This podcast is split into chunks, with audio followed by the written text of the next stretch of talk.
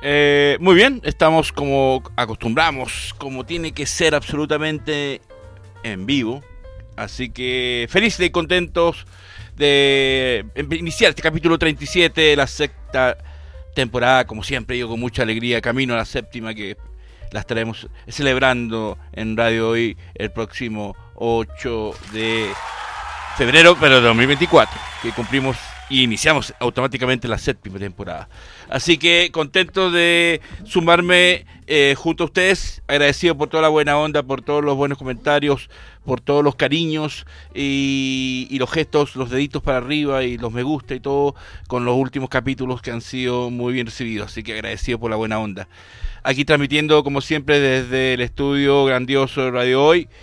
Y, eh, y, con un capítulo en que vamos a hablar de clásicos, sin duda alguna, y, y, con algo más. Así que muchas gracias a toda la gente que se va a sumar en la transmisión en vivo que estamos iniciando. Por supuesto, estaremos también en la repetición a partir de las 11 de la noche por radiohoy.cl y por el canal 194 de Sapin TV, para los que no quieran acompañar en ese horario y después estará disponible la grabación. Así que muchas gracias. Iniciamos este capítulo importantísimo en plenas fiestas patrias, transmitiendo por supuesto desde Santiago de Chile para todo el mundo. Así que nosotros a estamos puertas de las fiestas patrias, Don Milko. Y escuchamos a nuestro querido Juanito eh, Salvador no, Juanito de la Cruz, Juanito de la Cruz. Pues, Milko. Llevamos, ¿cuánto tiempo llevamos? Ya, ya, mucho tiempo. Llevamos demasiado tiempo conociéndonos y aún no se aprende mi apellido. Eh, lo que pasa es que Juanito de la Cruz eh, es un nombre muy particular y eh, lo que pasa es que conozco, conozco a otro Juanito Salvador que saludo también, así que un cantante muy talentoso que hace muchos covers. Eh, muy bueno. Eh, así que muchas gracias, mi querido Juanito La Cruz, por acompañarme en este capítulo. No, siempre agradecido por la invitación, señor Milko Palma. Es un gustazo, como siempre, contar con su apoyo ahí los controles y también con sus siempre interesantes y atractivos comentarios. De nada, de nada, se agradece. Y también, por supuesto, agradecer al gran gestor de este proyecto, que es mi estimado Dani Marilicán, director de Radio Hoy.cl, que como siempre, muy gentil, muy afable, muy amable y muy atento a este proyecto, que sin duda alguna eh, ha nacido, y siempre lo voy a decir con mucho orgullo, ha nacido en esta radio y en este y en otro estudio anterior que estuvimos iniciando los primeros capítulos en esa inolvidable primera temporada. Así que iniciamos, pónganse cómodos porque vamos a hablar de clásicos grandiosos, pero tenemos que, como lo dije la semana pasada, vamos a iniciar este capítulo con los concursos que regresan, cortesía de BF, BF Distribución. Saludamos a mi querida amiga del marketing de BF, eh, Camila Tumba, que nuevamente nos está apoyando y colaborando. Así que iniciamos estos concursos con una película que se estrena el 29 de septiembre, eh, que es Show 10 o el juego del mío 10. Es el regreso, triunfal de ese gran villano que a mí me agrada mucho, que es Jigsaw, interpretado por Grant Tobin Bell, que los vamos a ver de vuelta. en esta película dirigida por Kevin Groutert y escrita por Josh Stolberg y Peter Goldfinger. Es la décima entrega en general de la serie de películas Show y sirve como secuela, secuela directa de Show, la primera, la 1, que para mí es la mejor, y precuela de Show 2. Así que se viene con todo. Se esta... buena. ¿Usted la, ha visto, mi querido Juanito? Eh, he tenido la oportunidad de ver eh, 1 y 2. La saga completa, ah, me la tengo que ver. No, yo tampoco he visto todas, he visto como hasta las 5 o 6. Pero porque pues ya se desvió un poco en otros personajes. Pero la 1 eh, es muy buena. La 1 es. Sí. Una, uno de los emblemáticos de la de los, podríamos decirlo, cine de terror o cine de suspenso más que de terror. Eh, un cine gore, slasher, con mucha sangre, mucho sadismo, hay que decirlo. Pero también es más de suspenso, digo yo. Pero sí, lo mantiene uno. Mucho más de suspenso que de gore. Eh, pero tiene mucha pero tiene mucha sangre mucha sangre mucha brutalidad y mucha crueldad así que eh, pero bueno ya sabemos cómo es Jigsaw el personaje de Tony, Bell él se justifica tiene su razón de, de cometer justicia eh, de acuerdo a su visión. Y vuelve este 21 de septiembre. Y entonces vamos a hacer un concurso en el que vamos a regalar cuatro entradas dobles. Eh, comunicándote este WhatsApp que estás viendo ahí. Eh, simplemente diciendo quiero ver Show 10 y con eso te ganas una entrada doble para que nos acompañes el, el día del estreno, el jueves 29 de septiembre, en el Cinemark de Molo Espucio. A partir de las 19 horas estaremos reunidos todos para ver esta función muy exclusiva de, eh, del juego El Miedo 10, como digo yo, o el Show 10. Ese muñequito, ese me encanta, mía, que viene con su triciclo, es muy simpático. Y aquí vemos esta imágenes muy potentes, muy crudas, donde Jigsaw expande todo ese castigo sádico que tiene con todas las víctimas que pasan por sus juegos, por sus juegos muy, muy extremos que tiene. Y muy extraños algunos también. Y sí, muy brutales y muy irracionales por momentos. Pero, como dije, él tiene sus razones para ser así y lo que hemos visto las, las películas, yo no he visto todas, he visto como hasta la quinta, sexta, pero el, el hecho que vuelva a ser como una precuela de la, entre la 1 y la 2, eh, o secuela directa, me llama mucha atención. Y este personaje que vemos arriba, el actor Tobin Bell, que regresa en Gloria Majestad, lo hace muy atractivo. Así que, eso sí, a la película más larga de toda la saga. Todas generalmente duran hora y media, hora y cuarenta. Esta dura dos horas exactas. Así que se viene con todo el power. Esta película que se estrena en Estados Unidos y el mismo día se estrena en Chile. Y ese mismo día tenemos esta función especial donde quiero, queremos que nos acompañes. Así que cuatro afortunados ganadores se pueden sumar con estas entradas dobles donde nos reciben muy bien, ¿ah? porque aparte que de ver la película nos dan eh, nuestro paquete de, de, cabritas y de bebida. Así, que, así que recuerden ahí en esa parte, en esa sección de ahí donde estamos mostrando eh, que pueden ganar su, su entrada doble con cabritas, bebidas y etcétera, etcétera. Cortesía de BF, así que BF nos, nos, nos mima muy bien, nos regalonea muy bien cada vez que hay una premier. Así que no se la pierdan. Aplausos para BF, para Show 10 y para ustedes que participen durante el programa. Eso sí, el programa eh, sigue, o, sea, esto, este concurso no se limita a esta hora.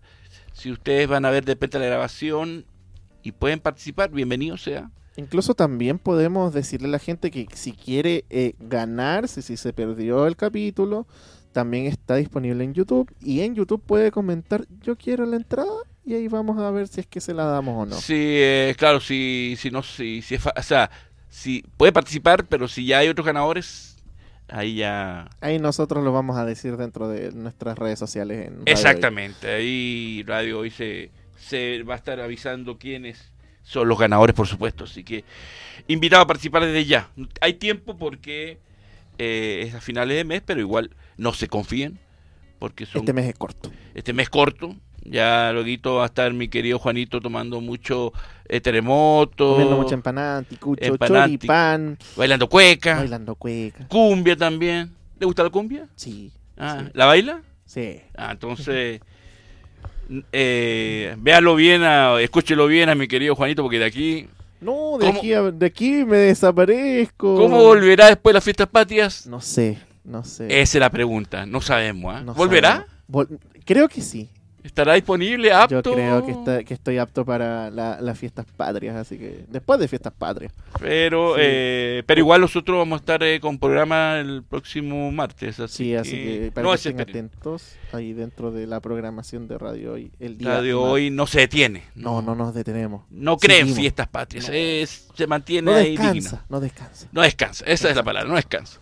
Así que a participar en el concurso de, juego, de Show 10, buena suerte para los ganadores desde ya y, eh, y, esperemos que vernos el 29 de septiembre jueves eh, allá en el Cinemark de Mall Vespucio. Ya. Milko, dígame, ¿qué nos tiene para hoy día? Iniciamos con una película que yo vi muy joven, tenía 11 años cuando la vi, en el cine Windsor, en pleno Santiago Centro, cuando esos años que vivía en Chile, pero que hoy en día lamentablemente como en este país la palabra patrimonio no, se, no, creen, más aún los políticos, y no voy hablar más de ellos porque si no se me da todo el programa, eh, eh, hoy en día es un banco lo que era antes el cine Windsor.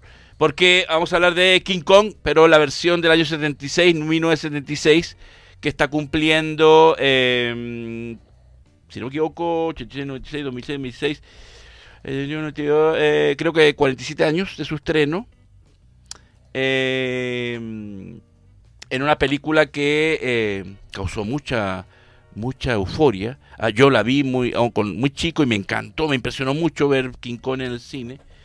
dirigida por un gran realizador eh, británico llamado John Guillermin, que venía de hacer una gran película que era Infierno la Torre en el año 74, que fue muy exitosa y muy buena.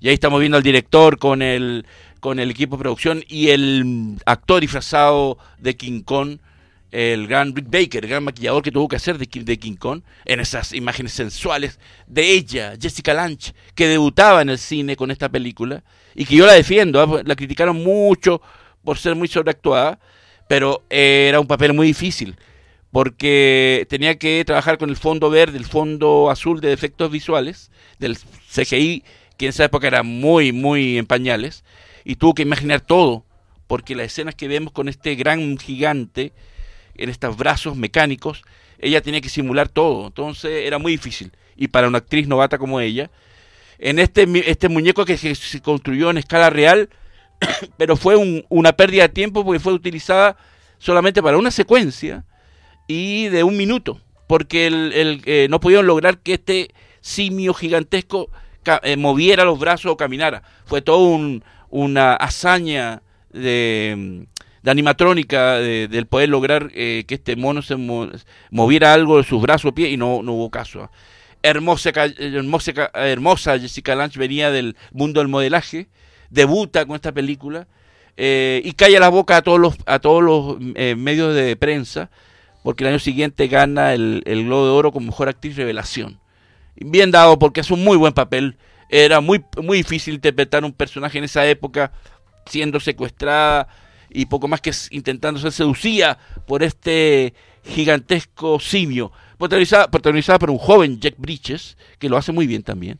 Ahí están estas fotos de todo el trabajo titánico que hicieron eh, John Guillermin y el gran productor Dino Larentis, el gran productor italiano Dino Larentis, con Jessica Lange que debuta. En, todas estas escenas son con estos robots eh, animatrónicos eh, hechos de dos brazos que la manejaba un montón de gente y ella tenía que simular todo el trabajo que nosotros vemos en la película. Y por esa razón considero que el papel de ella, siendo no una actriz nata y sin teniendo la experiencia eh, lo hizo muy bien. ¿Usted vio este King Kong? No, pero yo tengo entendido que existen varias que em, varias adaptaciones de este icónico. No podríamos decirlo Kaiju, no es Kaiju, ¿no es cierto?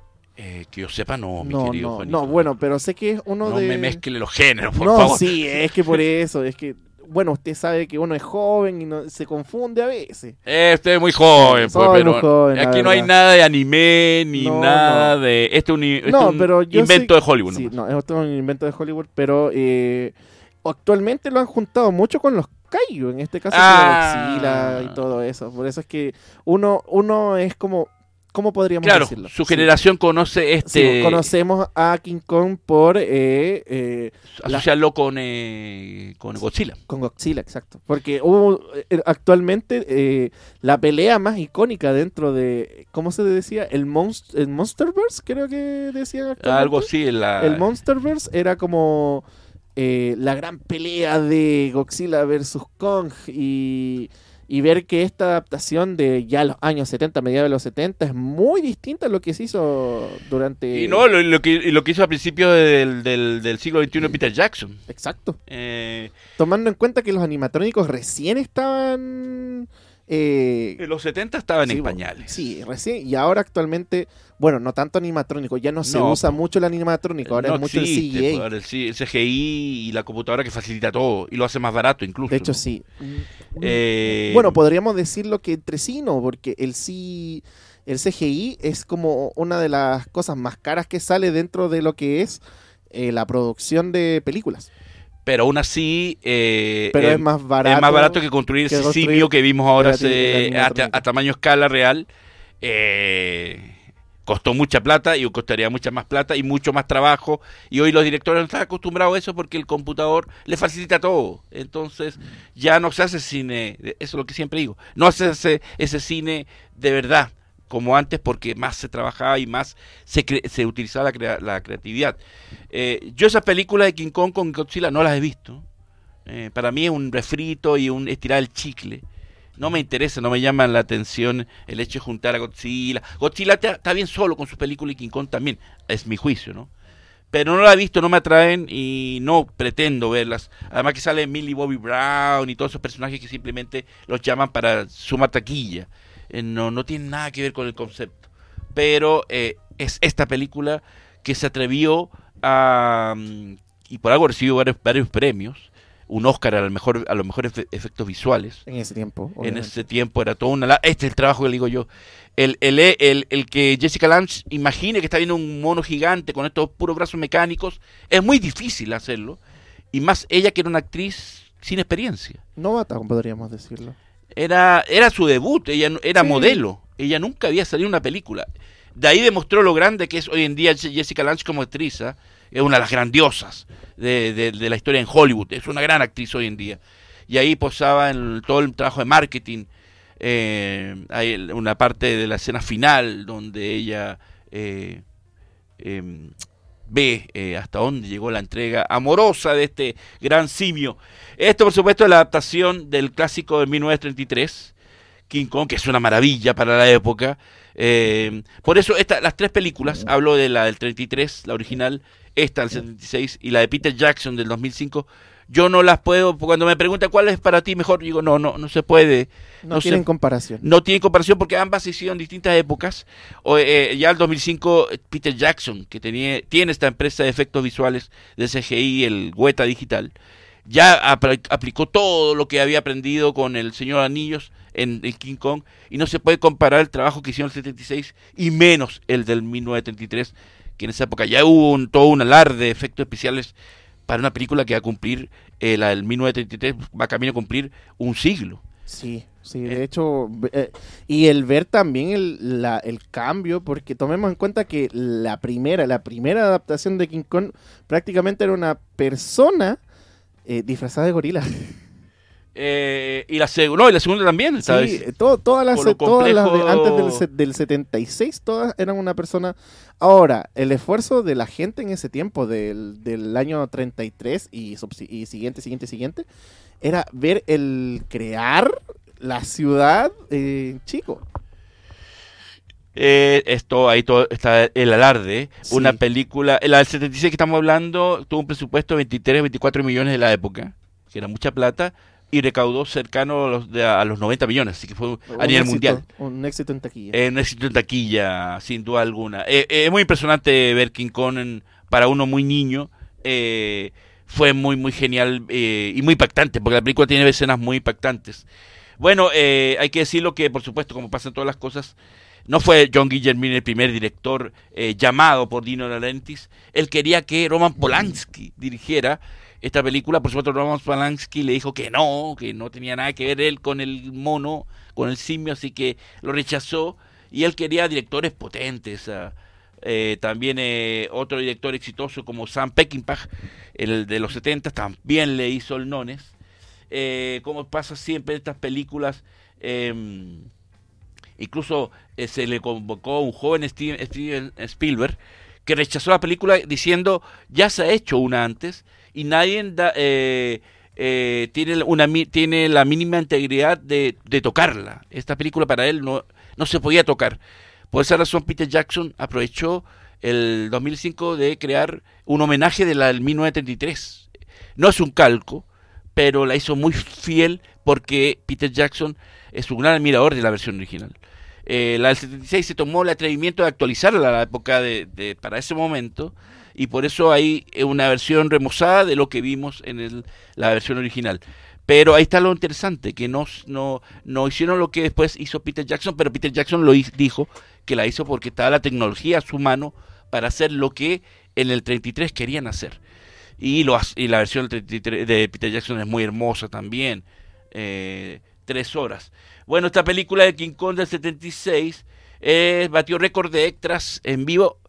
Que hoy en día el CGI hubiera, hubiera solucionado el tema de los extras y en esa época había que hacerlo todo con personas reales. Así que batió el récord de extras en una sola escena. Hasta entonces, eh, re- logrando reunir 45 personas, 45 mil, 45 mil, perdón, personas en la escena final del World Trade Center. Eh, ya eso se atrevieron de cambiar el Empire State por el World Trade Center, que es las Torres Gemelas, que en ese momento estaban recién inauguradas casi. El récord anterior lo tenía el funeral de la escena inicial de Gandhi, en la película que ganó el Oscar en el año 82, que reunió 30.000 personas o 30.000 extras.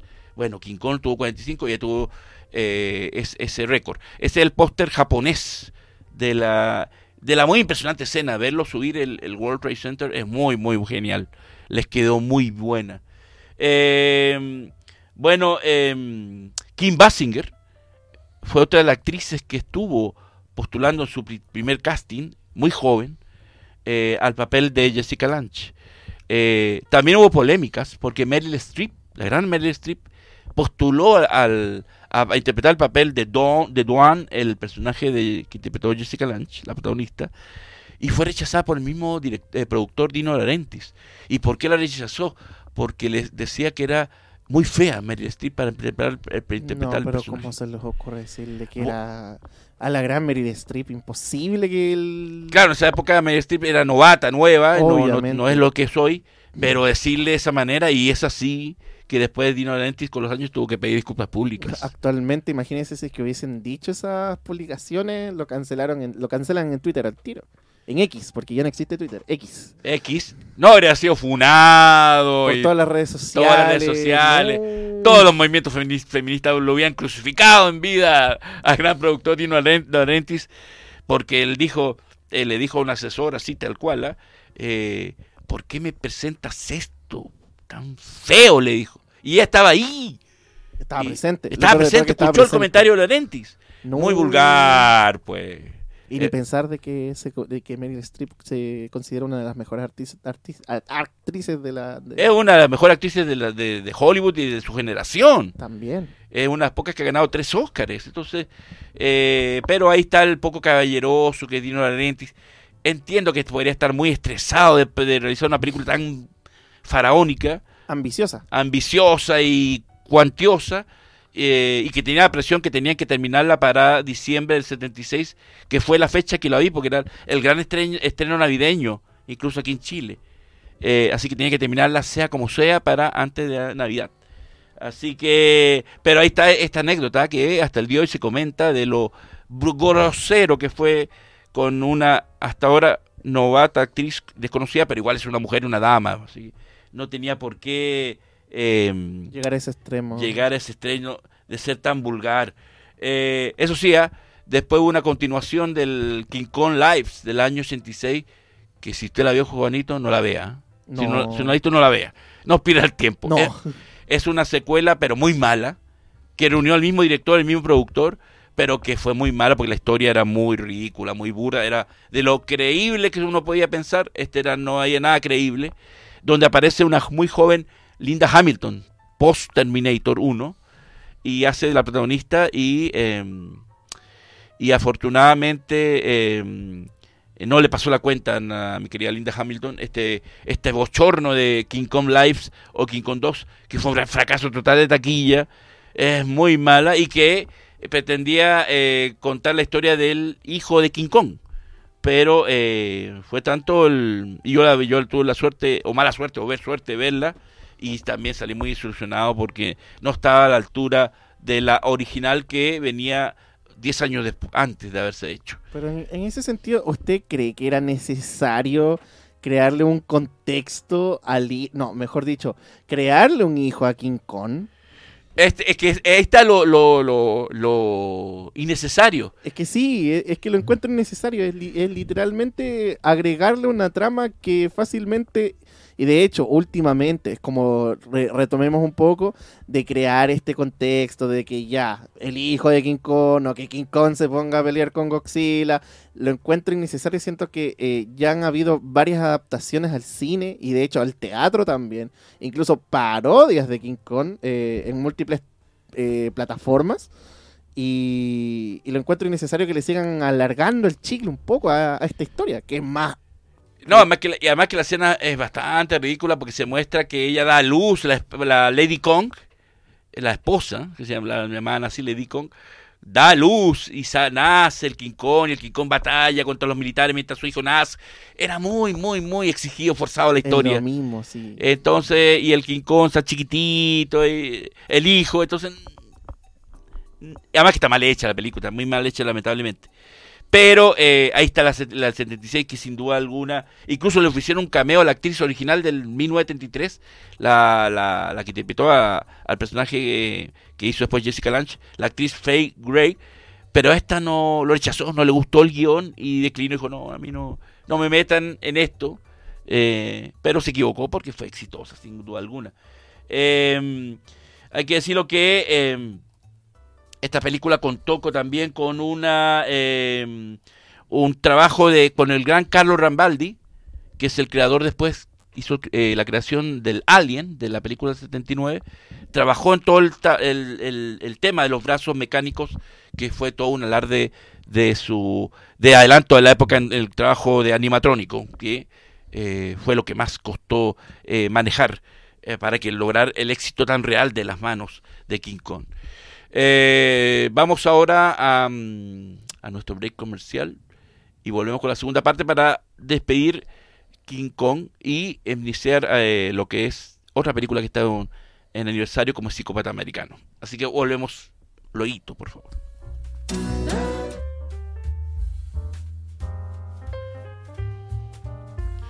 Ok, volvemos de, con la segunda parte de Cine Crítica. Gracias.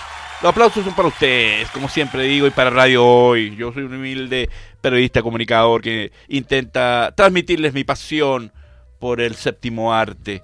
Eh, escuchábamos el tema de Huey Lewis and the News, Hit to Be Square, eh, que tiene mucha relación con la película que vamos a hablar en un par de minutos.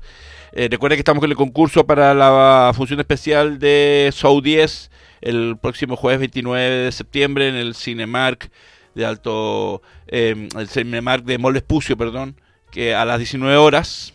Y tú puedes ganarte las cuatro entradas que estamos regalando cortesía de BF Distribución y de mi querida amiga Camila Tumba. Eh, ahí está el WhatsApp oficial de Radio Hoy para que, eh, tan simple como eso, si la quieres ver y acompañarnos ese día, a partir de las 19 horas, nos veremos. Eh, digas tan fácil como que yo quiero ver Show 10 y con eso te ganas la entrada doble para que estemos viendo el estreno importantísimo de la décima parte con el regreso triunfal de Tobin Bell, el gran actor del, y que ha hecho suyo el personaje de Jigsaw, eh, la película más larga de toda la saga, dos horas, así que estaremos entusiasmados de vernos y participa eh, Para ganarte estas entradas.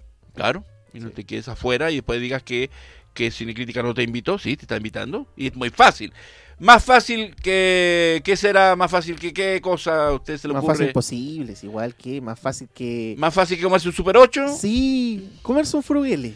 Un fruyele, más fácil que tomarse un terremoto En para fiestas Juanito. patrias, exacto. En fiestas patrias. Más fácil que tomarse un terremoto en fiestas patrias. Imperdible. Imperdible, así que a participar. Y bueno, para despedir el tema de King Kong, que cumple 47 años de su estreno, se estrenó, se estrenó un día 9 de septiembre, que cumple los 47 años, allá en, en Europa, en Cannes, en Cannes, se estrenó esta película. Y, eh, y por esa razón está cumpliendo 47 años de su estreno. Estuvo nominada a tres premios Oscar y ganó uno. Estuvo nominada a Mejor Fotografía, Mejor Sonido y ganó el de Mejor Efectos Visuales. Em, también muchas eh, eh, actrices han pasado por, eh, por entre ser seleccionadas. Se le ofreció el papel a Boderek, la gran Boderek, en esos años que estaba hermosísima físicamente.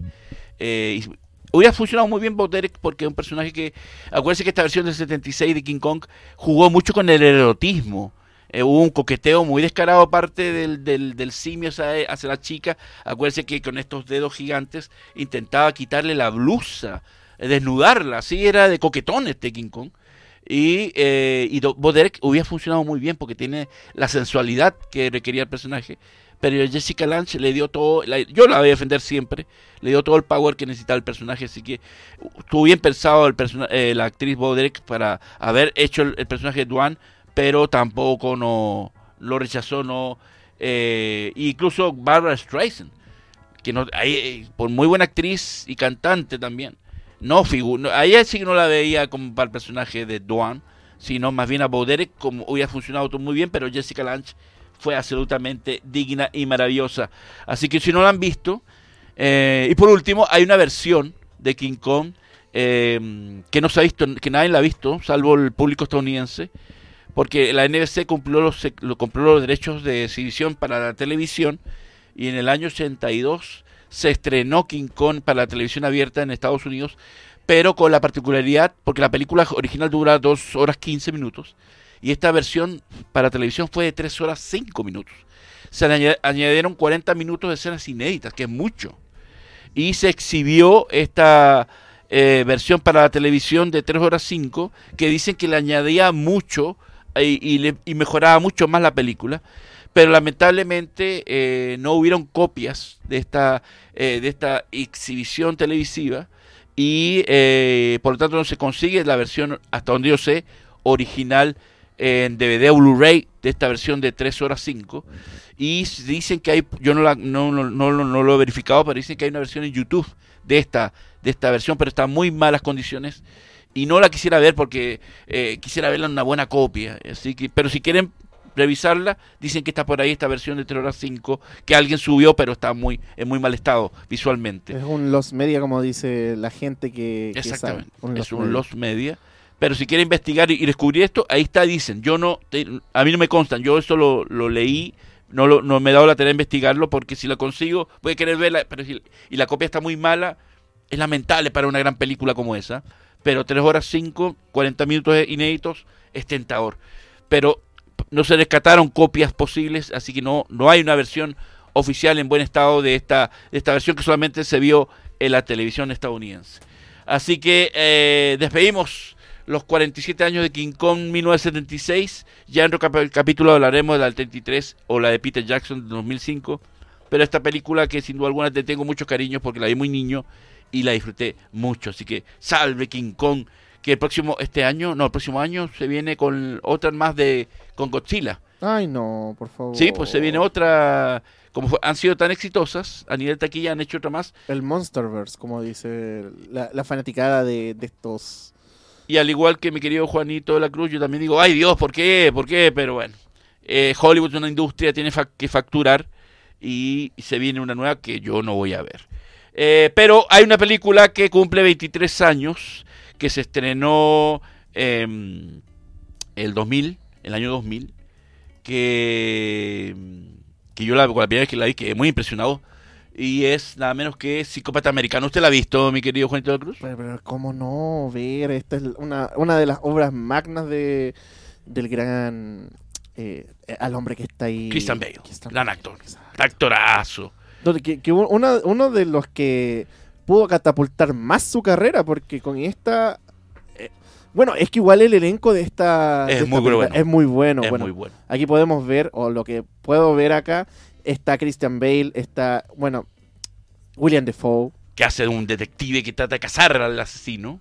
Está Jared Leto, bueno, una de las una de sus primeras apariciones, como, actor. Ahí está el actor William Defoe, grande. Es un grande, sí, siempre. Siempre es un agrado tener a, William Defoe. Siempre, sí, es un, eh, siempre eh, es muy grato verlo. Porque sabemos que es una buena actuación siempre, ¿no? No, sí, eh, es un patrimonio del cine este caballero. Bueno, el reparto que dice mi querido Juanito Cruz, eh, integrado por el gran Christian Bell, que ya venía de, de hacer 12 años antes El Imperio del Sol, la gran obra magna del maestro Spielberg, donde debuta con 12 años y fue el gran lanzamiento del cine, el gran, el gran descubridor fue Steven Spielberg, él siempre lo ha dicho, que lo, y, lo, y que lo lanza con esta gran película, que si no la ha visto Juanito, El Imperio del Sol, véala, porque ahí otra, otra película más para... Ahí va a haber un Christian Bell niñito haciendo una actuación que no entiendo cómo la Academia de Hollywood ni siquiera le dio una nominación al Oscar a Mejor Actor porque hace una gran, gran actuación. Todo el peso del Imperio del Sol lo lleva a él como gran protagonista. Y, eh, y esta es su, película que lo catapulta en, esos años, en el año 2000. Y como dijo mi querido Juanito, eh, rodeado de un gran reparto. Está Will Defoe, Jared Leto, Josh Lucas, Chloe Sevigny, que es una actriz que venía haciendo varios papeles importantes, eh, como en la película Los chicos no... Eh, Boys don't, Cry, Los chicos no lloran. Eh, Samantha Matis y, también aparece Reese Witherspoon, que hace de la novia, de la chica muy, muy superficial en ese mundo superficial que integra al psicópata americano. Bueno, el productor Edward R. Pressman compró los derechos cinematográficos de esta película de esta novela del 92. Eh, en un principio eh, quería que la dirigiera el gran David Cronenberg, grandioso. Yo creo que hubiera sido más brutal y más cruda y más, más sangrienta con Cronenberg, pero él rechazó, el proyecto no le interesó. Y, eh, y contratan a una directora canadiense, guionista también, Mary Harron, que la, la contrata el, productor para dirigir. Y ella eligió a Christian Bale para este rol principal. Pero hubo una polémica porque la productora de la película Lion Lionsgate, la misma que produce el juego del miedo, o Show 10, adquirió la distribución mundial en el 97 y quería, a, y quería cambiar, sustituir a Christian Bale y a la directora Harron por Leonardo DiCaprio. ¿Usted lo habría visto a Leonardo DiCaprio, mi querido Juanito, como el psicópata americano? No, o sea, es que es que miren, en ese tiempo los 2000, bueno, yo en los 2000 aún estaba en pañales. Era, usted era un chiquillo. Pero el pues. registro audiovisual de en ese tiempo de DiCaprio era el, podríamos decirlo, era como el niño bonito de ojos azules. Exactamente, muy El niño bonito de ojos azules y no hubiese caído muy bien en este... Mira esa escena, pues esa escena, muy buena. En pues. esa escena, imposible ver a, a DiCaprio, pues, haciendo un trío. Exacto. Y, esa escena muy buena porque él está con las dos mujeres y está viéndose los músculos. Él no está disfrutando del sexo, él se está disfrutando él. Empieza a mirarse al espejo. Es muy buena, es muy buena. Es muy buena. Eh, es que imposible e, esta película, si lo hubiese visto con otro protagonista, no hubiese sido lo mismo. Bueno, eh, si lo hubiera escuchado la directora Mary Harron, ella habría estado de acuerdo con sus palabras, porque ella no quería a DiCaprio porque decía que era, para esa época DiCaprio, que venía a ser Titanic, entre otras, era muy niño y tenía cara de niño muy demasiado tierno y bueno y necesitaba un actor que tuviera una cara así como la que las expresiones que logra Christian Bale, un tipo más eh, agresivo, más duro, más más cruel. Y DiCaprio tenía esa cara de niño bonito. Sí. No habría encajado. No, y aparte, es que las habilidades actorales que tiene eh, los dos eh, actores que están son muy distintas. Igual es como no en ese tiempo no podías comparar a eh, Christian Bale con Leonardo DiCaprio, que recién estaba, ah, era de sus primeros papeles protagónicos dentro de... Es un papel importante. Que y el papel importante que lo catapulta a ser el actor que está ahora. Así que en eso estamos todos de acuerdo que DiCaprio en ese momento no encajaba con Patrick Bateman, que este, este villano, este, este, este tipo enfermo absoluto. Pero usted cree, cree que si se llega, aunque lo dudo la verdad, se llega a ser una eh, nueva adaptación de este libro y llaman a DiCaprio, haría... no, no, no mejor, pero igualaría un poco lo que es. No creo, porque a DiCaprio está cerca de los 50 años. Sí. Y este personaje era de la edad de Christian Bale para ese momento. Un tipo más joven. Eh, pero olvídense, hay por ahí un psicópata americano, americano 2, que yo no la he visto, pero todo el mundo así como usted, mi querido Juanito, le han dicho, no la vean. No te molestes, quédate con la 1. Y no, no quería, he tenido la oportunidad de verla, pero dije, no, aquí si no está Bale. Es que imposible, es que de verdad, esta, esta película ha sido uno de los... Eh, ¿Cómo podríamos decirlo? Uno de la que actualmente es de culto. Porque, es absolutamente de culto. Eh, es, es, ver prácticamente una... Eh, una crítica a la sociedad actualmente y la salud mental también y, y, la, y, lo superficial del personaje que él asesinaba por... Acuérdense que él eh, lo mata al personaje de, de Jared Leto por el hecho que tenía iba a un restaurante exclusivo que él nunca había podido ir y porque tenía mejor calidad de las tarjetas de presentación. Sí. por esos detalles... Son detalles que igual dentro de... Es como actualmente la gente se cuestionaría quién tiene mejor celular que el otro. Sí, y es una crítica muy fuerte. Es como que si actualmente yo me, me diesen ganas de matarlo a usted. No diga eso, por, tener un mejor... Se acabó el programa, por tener un, no sé, por estar ahí al frente al micrófono y yo acá atrás radio controlando. Imposible. No, pues, inconcebible. sí, es como imposible que es imposible que por tantas pequeñeces, como dice la gente, cosas eh, Insignificantes, materiales. materiales. Cosas materiales, ponerse a hacer estas cosas. Bueno, que la verdad dentro de eh, la actuación de Christian Bale es literalmente verlo siendo un psicópata americano. Eh, notable. Sí. Aparte que él tuvo que trabajar su físico, porque tiene muy buen estado físico, porque el personaje lo exigía, el sacar esa musculatura y tener todos los cuidados propio de un metrosexual hoy en día, ¿no? Que se ponía todo el trabajo de maquillaje, de cremas y cosas Maquillaje, así. crema, peinado, su... Todo con trajes de, de altos De eh, sastres. Sí. Bueno, y también eh, tener en cuenta que la imagen que pasó o que estábamos viendo actualmente se usa para muchos memes. De hecho, actual, por eso es que digo que ahora actualmente está de culto, porque se ha vuelto muy popular este personaje que hizo Christian Bale por... Patrick Bateman se llama. Sí. Patrick Bateman. Eh, estaba eh, muchos memes con el sentido y, y por eso se ha vuelto más icónica actualmente también. Bueno, eh, por eso había la, la, productora quería a Leonardo DiCaprio interpretando a Patrick Bateman y al director Oliver Stone, que también hubiera sido muy interesante, porque también es un director que hace un cine muy violento. Pero eh, se impuso Bale y la directora de momento dijo, no, olvídate, Christian, no, no vamos nosotros. La productora, la eh, Lion Gates, quiere a DiCaprio y a Oliver Stone, así que olvídate. Y fue tanta la insistencia, la perseverancia de Christian Bale que lograron convencer a, la esta productora y dijeron ya, vamos con ustedes y con la directora canadiense. Eh, así que DiCaprio dijo, bueno, DiCaprio quería ser de Patrick Bateman, quería ser del psicópata, pero dijo, bueno, ya que prefieren a Bale, yo me voy a hacer la película La, la Playa, The Beach. eh, y eh, pues película que le fue muy bien la taquilla, pero obviamente hoy nadie se acuerda de la playa y todo el mundo se acuerda del psicópata americano, hay que decirlo. Eh, bueno, el psicópata americano debutó en el Festival de Cine Sundance, el famoso eh, festival de, pleno invierno estadounidense en enero, festival que creó el gran Robert, Robert Redford, y que es el festival de, más importante del cine independiente de los Estados Unidos, porque esta es una película de bajo presupuesto, pero le fue muy bien en la taquilla. Eh, y eh, fue un éxito financiero, le fue muy bien y recibió críticas generalmente positivas, Eh, sobre todo por el guion y la actuación de Bale fueron elogiados mientras que la, crítica- la crítica se centró en sus imágenes perturbadoras y violentas. Si no la has visto, cuenta la historia de Patrick Bateman, eh, que es un ejemplo claro del típico yuppie norteamericano.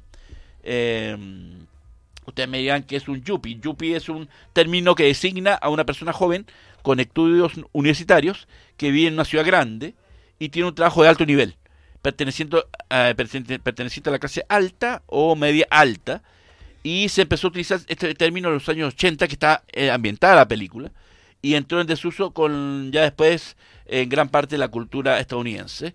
Y su vida a él no le parece excitarle en nada demasiado hasta que se da cuenta que por el gusto por matar mujeres y hombres y con de haya, donde él vea mucha sangre. Ese lo empieza a él realmente su motivo de vida. Entonces su vida, por supuesto, cambia, pues empieza a ejecutar eh, incluso en su departamento, mata gente y se convierte en un asesino en serie.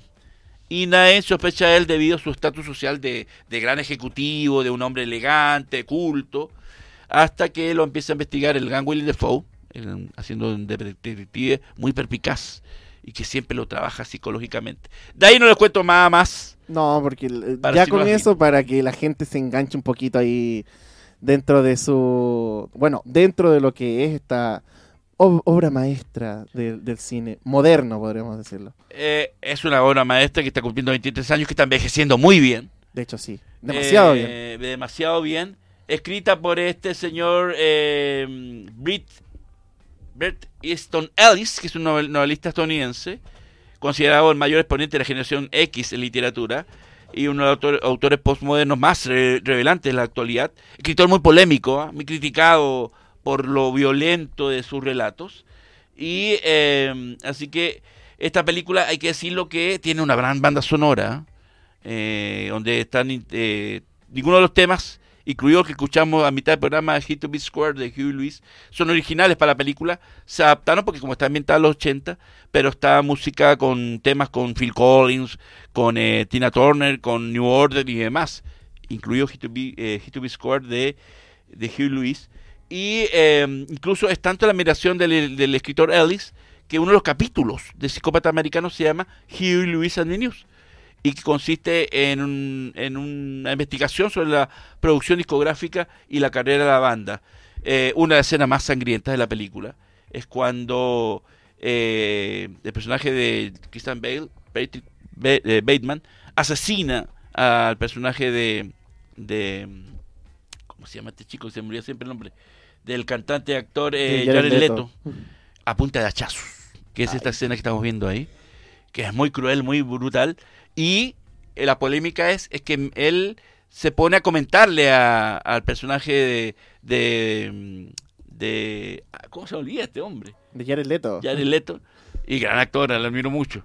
Eh, le empieza a comentar del disco de Ford, del gran disco de Huey Lewis, y le empieza a hacer un análisis muy interesante, pero pre- prepara, claro, hay un contexto de que el otro personaje está tomado con mucho alcohol. No voy a contar los detalles de por qué lo lleva al departamento. eh, y, pero hay una escena muy cruel y suena el, te- el tema de Hit to Be Square de Hugh Lewis de fondo. Y de ahí hubo una polémica porque Hugh Lewis eh, en un principio era... mm, eh, eh, él leyó el libro, el- hablo del cantante Hugh leyó el libro y le gustó mucho. Dijo que era muy respetuoso con lo que se describía en cuanto a Phil Collins, Tina Turner y, y- ellos como banda. Pero una polémica porque em, los productores o los managers de Huey Lewis se dieron cuenta que la banda sonora que salió después de la película, estreno de la película, no, no, había, no había pedido autorización de los copyright o de derechos de la Los canción. derechos de autor de los... Exactamente. Y, eh, y se negaron por el hecho de que eh, la, eh, la- la canción su- eh, parte de una escena tan cruda y tan sádica y tan sangrienta. Y, y en un principio, Huey, Huey él aduce nunca haber visto la película. Él ha visto una, una parodia que hicieron, no sé si los Simpsons o nuestros programas animados. Él dice hasta el día de hoy que nunca ha visto la película. No sé si creerle. Eh, pero, eh, y hay una disputa por los derechos porque aparece en, la, en el soundtrack, eh, es el último tema del soundtrack, pero nunca dicen, eh, y esta productora que era una disquera chica, es, ah, eh, dice que sí, que sí, le cedieron los, los, los derechos, y los y, y y, y los productores del, o los, o los representantes de él, los managers de él eh, dijeron que no, que eso se tomaron el privilegio, la libertad, lo incluyeron y no- pagaron los derechos. Y ahí ha habido una polémica hasta el día de hoy que no se aclara. eh, No fueron a, a cosas legales, ¿no es cierto? Eh, intentaron hacer una demanda, pero usted sabe que siempre se arreglan detrás del... Sí, como le sale más barato sí, arreglarse le sale que a como juicio, que ya ¿no? te paso un poquito de milloncitos Claro. por acá por ponerme la canción y no sé qué, que no sé cuánto. Eh, exacto, porque lo que lo paga el abogado, si generalmente el que gana el caso tiene que pagarle los abogados, o el que pierde el caso tiene que pagarle al que él ganó, entonces más plata. Es que, es que igualmente es complicado. Bueno, en ese tiempo igual era complicado estos temas legales con temas de derechos de autor. Ahora es un poquito más fácil. Si hubiese pasado la actualidad, todo hubiese sido así como. eh, ya, eh, mínimo ponme la canción ahí eh, al final, en la edición final, porque siempre tenemos en cuenta que últimamente han sacado reediciones de algunas canciones o reediciones de algunas películas y siempre así como ponen el, en los créditos así, canción de no sé qué, que no sé sí, cuánto. y el, Pero- el álbum tiene incluso temas de David Bowie, De hecho, por eso igual... de The hubiese- Cure, New, New Order aparecen ahí y ningún- ninguno tuvo problemas. Fue Huey Lewis el que eh, golpeó la mesa y eso porque el, el representante afirmó que Lewis no había visto la película y que no sabía nada de un álbum de banda sonora, que nadie le había pedido la, la, la canción y menos aún que nadie había pagado por ella. Simplemente la producción de American Psycho se adelantó pensando que sí le iban a decir que sí y incluyó el disco en la, en el- en la banda sonora sin eh, confiado de que le iban a autorizar y, y que se, auto- se utilizó en la película sin la autorización y en la misma escena. Y ahí está la polémica y que Luis hoy obviamente le da razón a sus representantes Es y la disquera dice una cosa. En ese tiempo igual hubiese sido muy distinto o hubiesen aceptado si es que no se hubiesen enterado de que hubiesen tenido o- o la canción estaba justamente en esa escena. Hubiese sido muy distinto. Porque si yo hubiese sido como una escena más piola, pero obviamente como usted comentó, justamente en esa escena que están analizando ese disco, era necesario poner esa canción para haber contexto dentro de la escena. Eh, ahí está el, tema, porque también eh, eh, aparece el tema su estudio de Phil Collins y que sale también otra escena, no tan potente, pero también y el contexto está de la, del, del psicópata. Y Phil Collins tampoco y pegó la mesa ni nada.